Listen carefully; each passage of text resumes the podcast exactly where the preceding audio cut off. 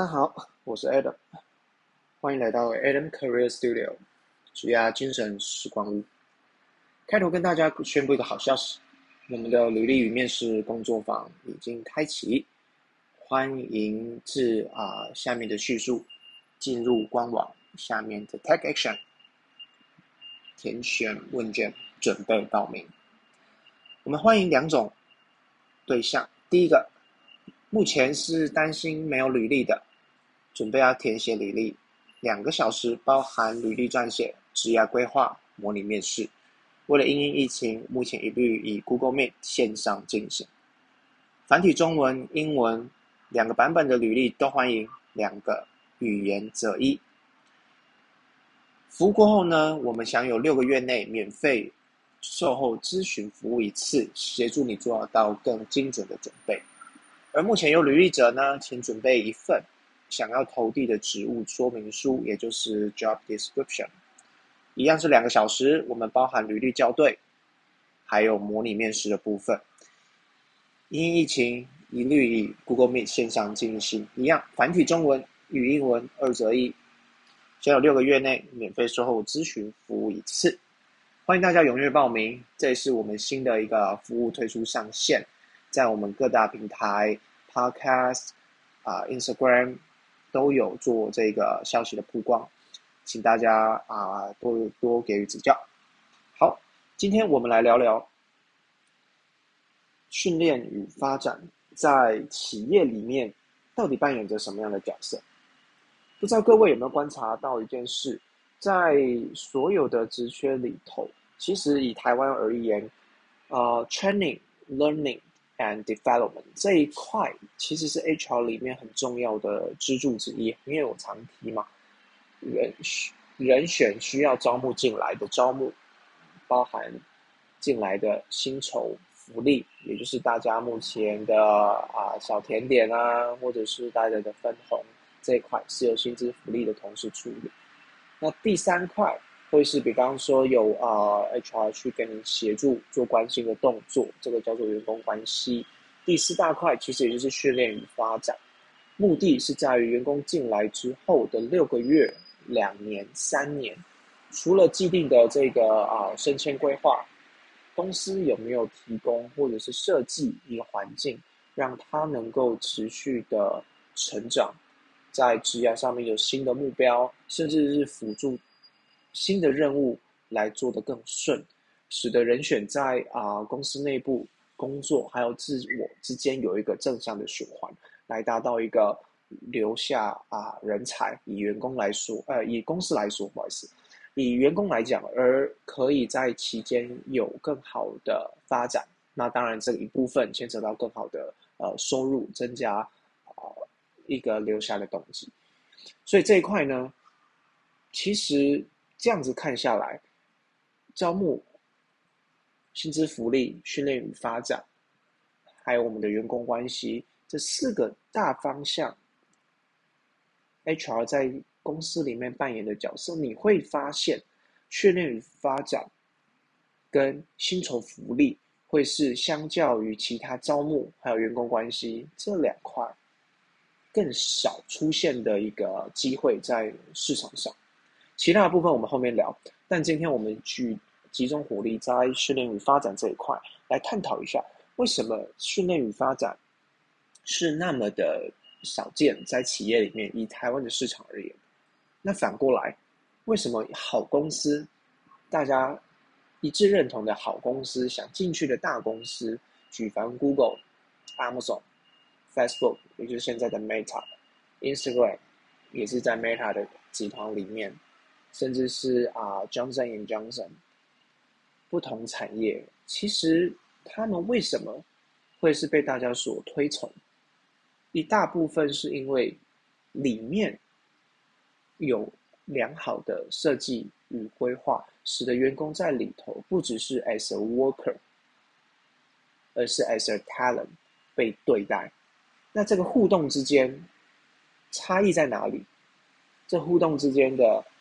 鉴别度在哪里？其实很大的一环，就是来自于训练与发展。我举个例子来说，假设你今天是社会新鲜人，你去一个新创公司，可能你认为自己的能力还不错，啊，你也知道里面的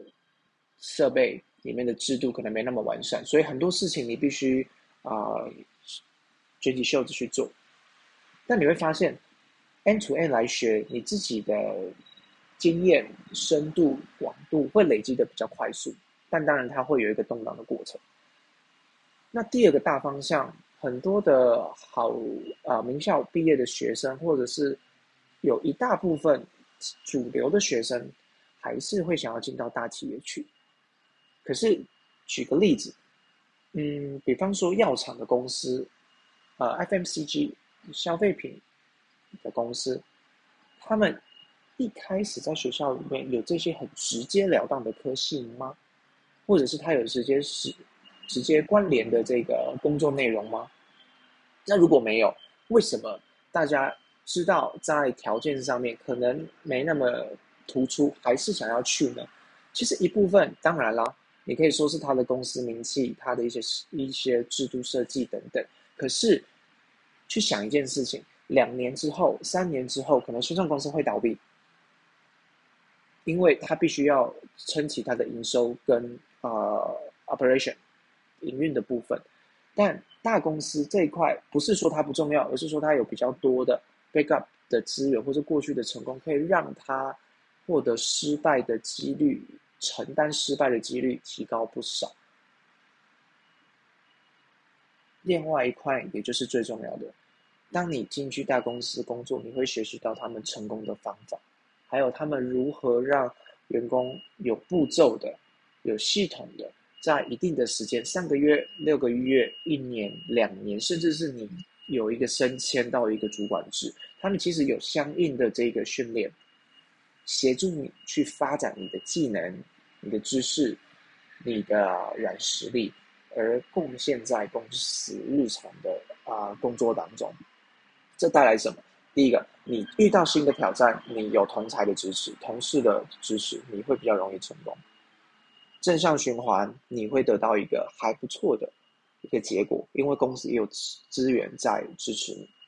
进而你有一个更好的条件，可以去无论是往内发展，或是往外看新的机会。那这样子的循环，你能够保证它在新创公司会比较好吗？应该是说，在新创公司的几率。正常来说会少比较多，所以这个其实是一开始大家会觉得说我要进去新创公司，还是一开始我要进去大公司？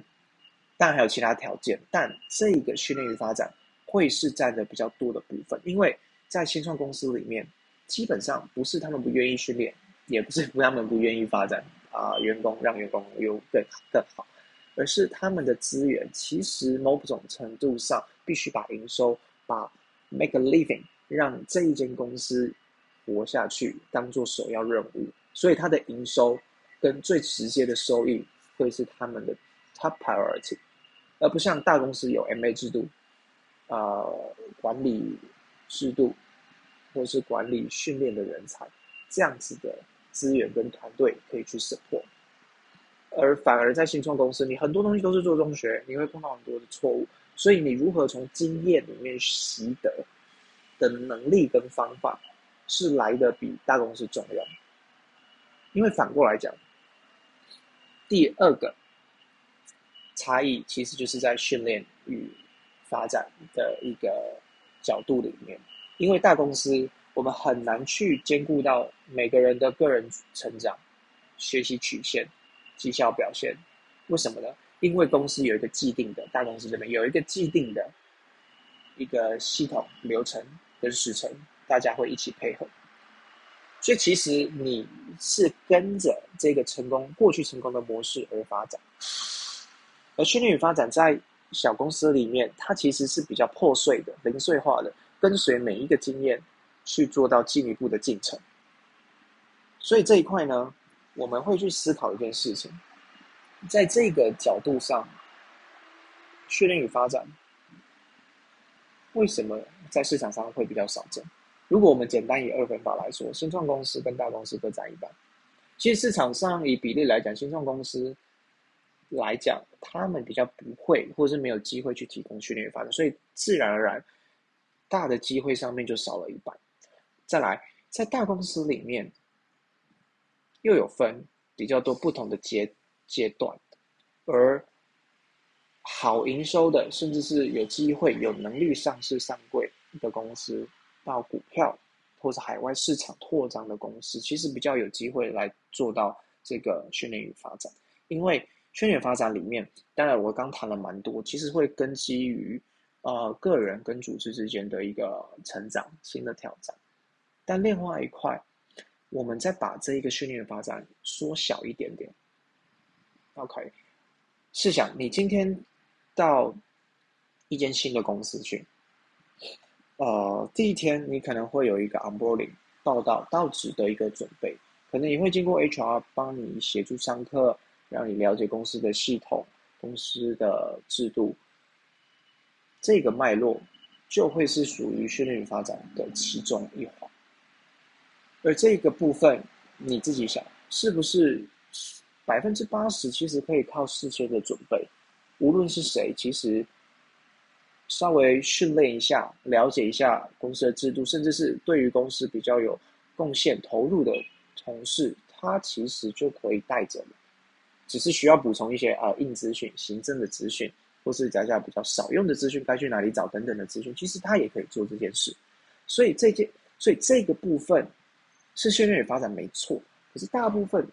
的公司都会把它归类在啊 HR 里面的某一个部门。的某个人，甚至他工作的一小块，因为你也不是每天到头都会有新的同事报道，对吧？所以反过来，再往前推，可能你会见到一些不同的一个啊产业知识啦，你日常工作的安排啦。我相信你一定就直接会联想到这个与 HR 有什么样的关联？OK，所以因因为大部分都是由你的执行主管协助你去完成。那这，这是大家比较常表面上看到的所谓的训练与发展。所以，为什么训练与发展又会变得重要？跟为什么训练与发展为什么会市场上比较稀少？其实一大部分原因在这里，因为在公司里面，他可以需要与不被需要。纵使日常的需要可以有很多的同事做一个啊协助，所以我没有必要造。一个组织里面特别安设这样子的人，或是这样的制度存在，这个是普遍而且大部分主流的公司。可是反过来哦，这个论点印证在大的一线的公司上面，其实是不太成立的，因为它必须要巩固它的竞争力，尤其是市场上的竞争力，而再往前一步，也就是所谓浪头上的公司，必须要看到下一个陆地在哪里。OK。那在这个机会下面，我们通常谈的会是一年、三年、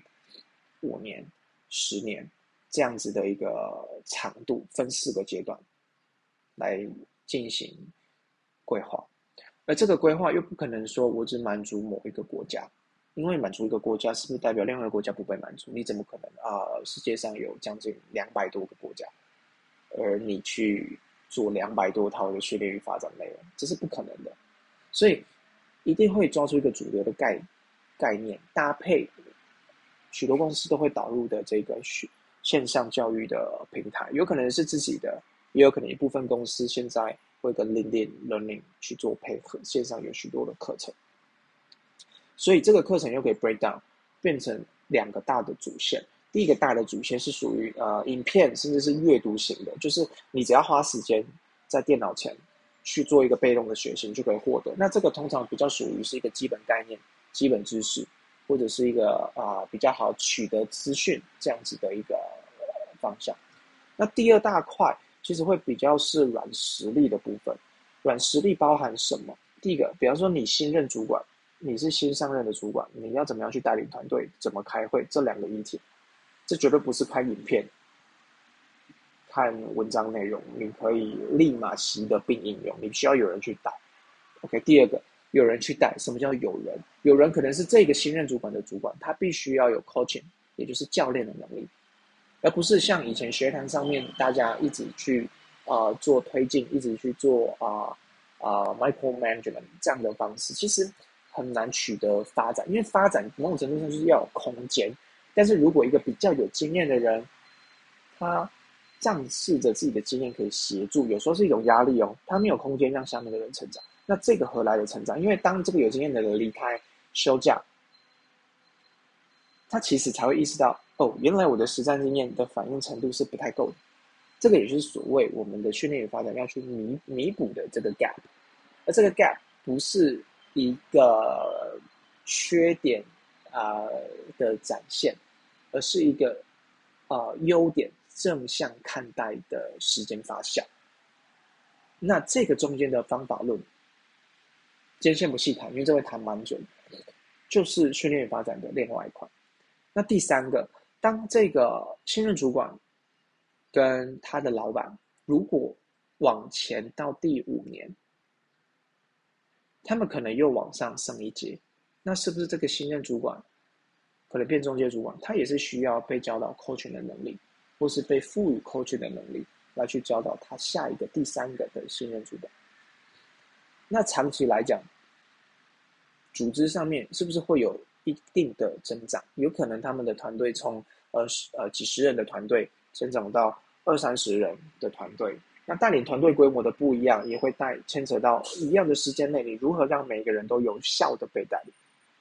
所以从你自己可能比较土法炼钢的方式，你每一个都呵护到，但当人数一多，你不太可能这样做。你如何从有限的时间内去积累出有效这件事情，有效的灵感？这个其实也会是组织上面去做。OK，那再往上升，最后一个阶段在第十年这个 level，可能是一个 generation 一个时代。那这个状况下呢，就会是组织公司文化对内。市场产业这块对外，它的一个感受。举例举例，比方说，呃，Uniqlo 是一间很成功的日本的商社，它给大家的感受就是，它会定期在感谢季给予一些优惠，因为我们知道他要感谢顾客对他产品的支持。像这件事情，他想要展现的坏价值是。表达感谢，那他 how 他去如何去做？每年定期会有一个感谢季的 period，协助大家去做。那他要换，他要为什么要做这件事情？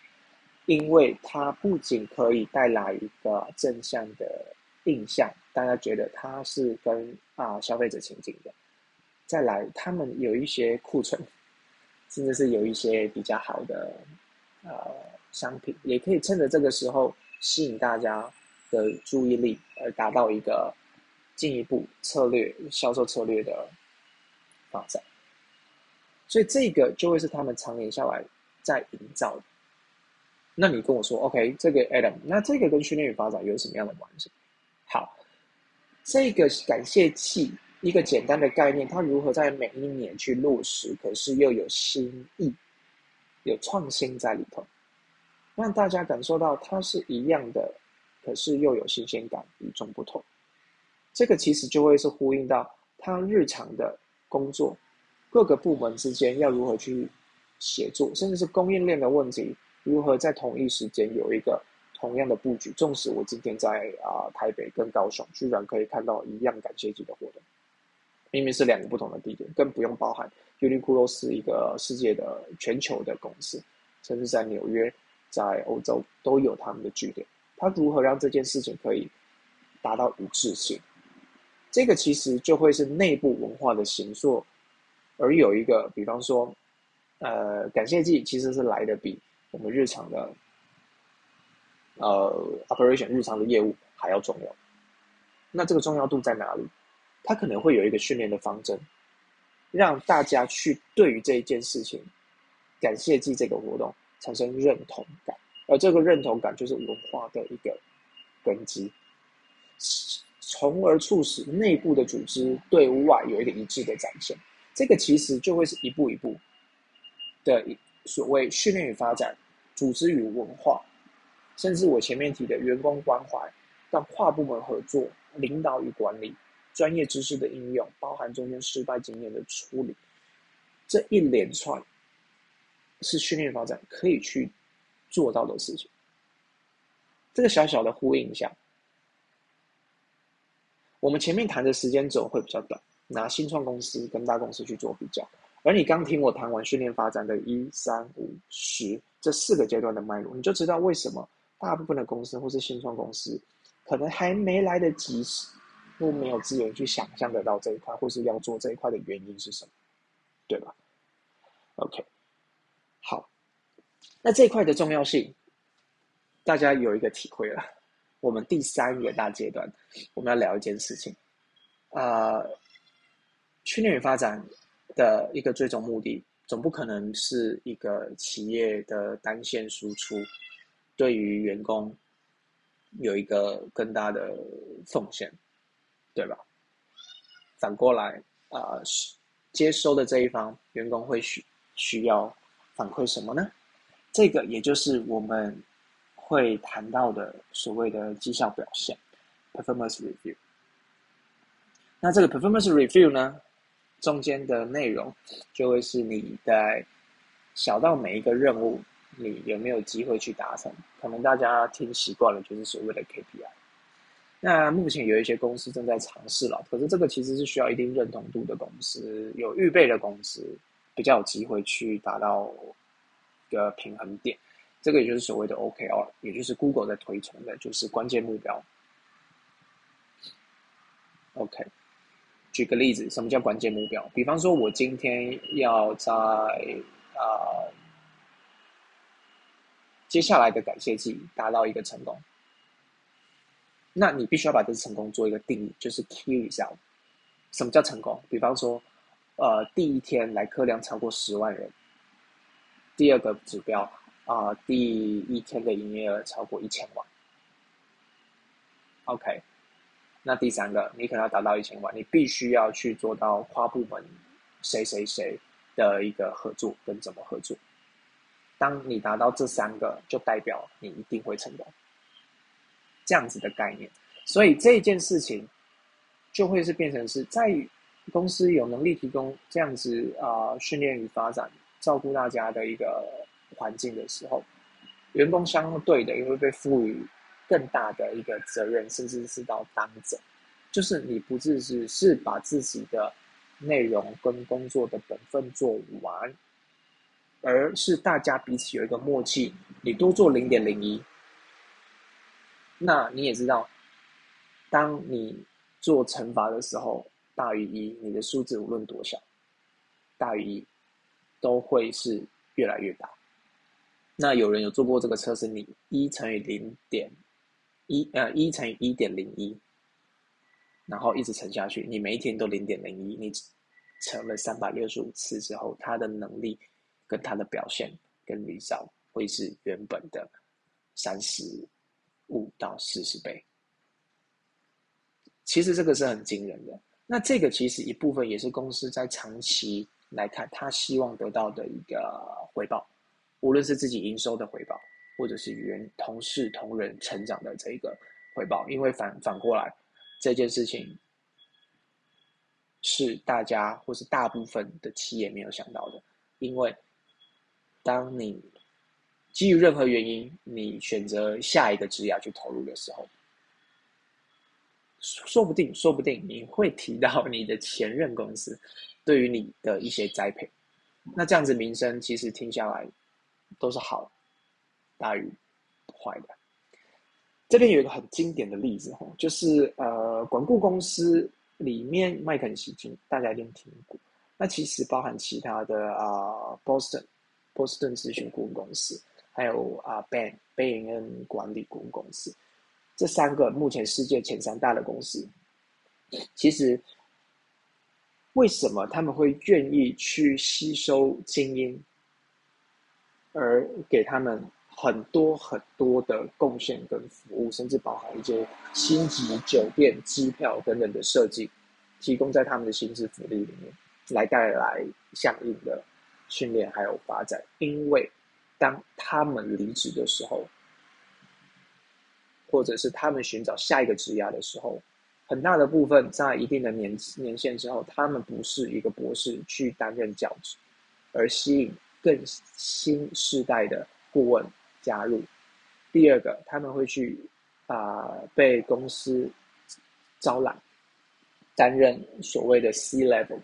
甚至很多是 CEO 的部分。据统计哦，百分之四十以上还是五十以上，全世界世界五百强的 CEO。大部分都有管顾公司的经验，所以反过来，当你是 CEO 的时候，你遇到策略上的难题，你回去会去找谁？回头会去找谁？一定就是自己的顾问公司，或是大部分的几率会是往顾问公司的方向走。那长远下来，你是不是就有生意进来？而这个正向循环，其实是很多公司为了赚短期的利益而。却忽略不愿意去投入更大资源的，我指的是不是要大家都这样做了，而是说在你有能力的状况下，应该做长远的规划。我的角度是这样哈，所以基本上训练与发展是站在一个长远的角度来去思考，从呃个人、团队、组织、文化、品牌、产业影响力这样子的规模下面来去做到一个迭代，呃进一步的发展。OK，像这一块训练发展的简介脉络，从前面的新创公司到大公司的比较，为什么有的会选择，有的不选择，来影响到市场上面的这个训练发展职位来的这么的呃少。再进到一个谈，我们谈到了 Uniqlo 他自己感谢季，举个例子，他的一个 Why、How and What 去带动整个训练与发展内部的。一致认同，在文化跟外部的品牌建立，再到最后中长远来看，这些公司这提供训练发展一部分的目的是什么？所以最最后做一个收敛，这也是我给自己的目标，也就是说，训练发展在单个国家可能做的事情会比较的，呃，没那么具体，因为它必须要去做执行。可是，在区域等级，比方说 APEC 或是跨两个国家，甚至是欧洲、美洲这样子的 regional level 的时候，其实训练与发展，你会发现它其实会很大程度的被需要，因为你必须要去 drive 一个组织，总不能有一个好的营收、好的占比就停滞不前，而需要创造第二、第三成长曲线，而这个训练发展就会是所谓根本的动力。希望你们今天都有一个收获。那我们接下来也会。根据啊 HR 的部分去谈到 HR 其中不同的 pillars 在公司里面的重要性。想要听什么，也欢迎留言告诉我。今天我们就到这，谢谢大家。